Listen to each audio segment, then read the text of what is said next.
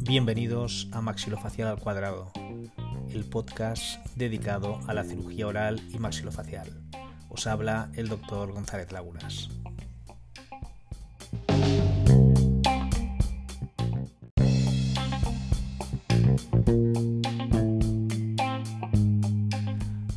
Hoy vamos a hablar de la cirugía ortognática y de lo que deben esperar nuestros pacientes antes de la operación.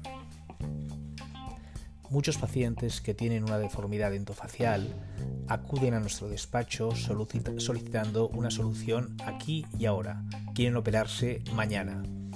La cirugía ortognática, que en el fondo no es más que una cirugía estética del esqueleto de la cara, consigue unos cambios impresionantes en el aspecto del paciente.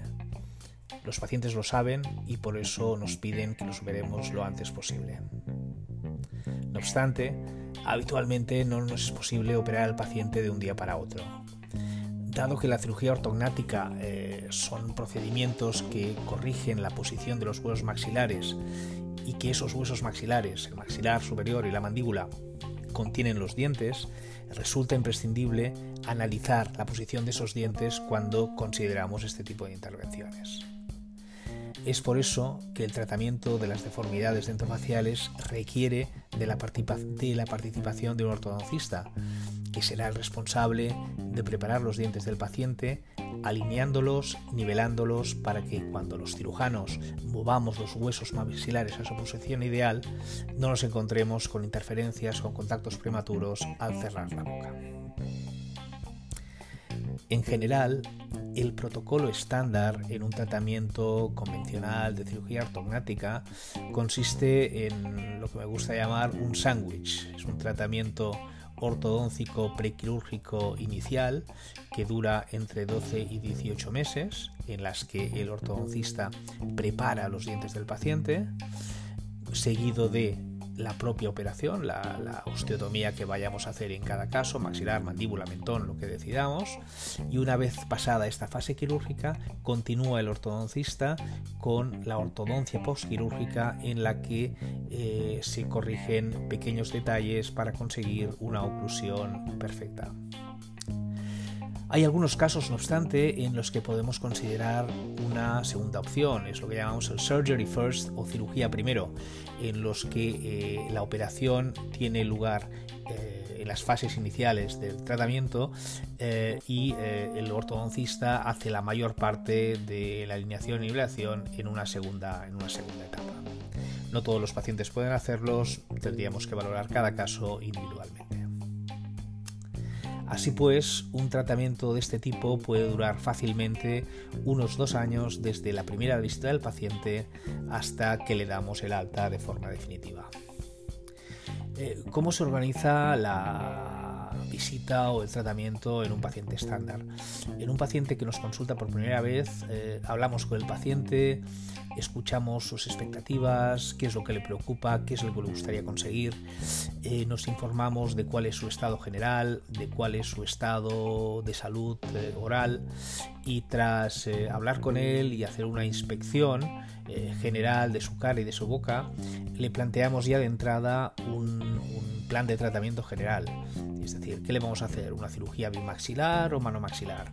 Vamos a operarle la el maxilar, la mandíbula, vamos a operarle el mentón, podemos plantear un surgery first, eh, vamos a hacer algún tratamiento complementario. Hay unos pacientes que pueden beneficiarse de una rinoplastia o de tratamientos en los malares hacemos un, plan de tratamiento eh, general. Le explicamos al paciente cuáles son las características de la intervención, cómo lo hacemos y también le explicamos qué es lo que debe esperar después de pasar por este tipo de, intervenciones. Eh, una vez dicho todo esto, le solicitamos pruebas de imagen, unas radiografías, le pedimos unos modelos de estudio y citamos al paciente con nuestro ortodoncista, quien a su vez le va a explicar su parte de tratamiento. Una vez el paciente ya ha aceptado nuestra propuesta, nos ponemos en marcha. Nos ponemos en marcha, hacemos un estudio cefalométrico ya en profundidad y que es la primera fase de cualquier tratamiento de ortodoncia. Una vez el ortodoncista ha preparado adecuadamente los dientes del paciente, volvemos a visitar el paciente y empezamos lo que es la planificación quirúrgica final del caso. Para ello vamos a tomar fotografías nuevas del paciente, le vamos a hacer un tag, un escáner, vamos a tomar nuevos modelos de sus dientes y con todo ello con un software, con un programa específico, eh, vamos a planificar el caso. Y esta vez sí que vamos a hacer una planificación al milímetro de lo que le vamos a hacer.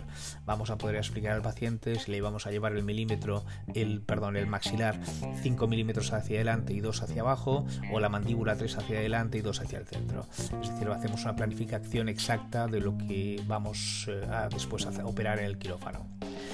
Eh, superponiendo fotografías podemos mostrar al paciente unos resultados aproximados y también con estos softwares podemos pedir unas guías quirúrgicas que nos van a permitir después, cuando vayamos al quirófano, reproducir de una forma exacta y precisa lo que ya hemos planificado en el ordenador. Una vez hecho todo esto, solo nos queda pedir las pruebas preoperatorias, radiografía de tórax, electrocardiograma, análisis de sangre y el paciente ya está preparado para operarse de cirugía ortognática.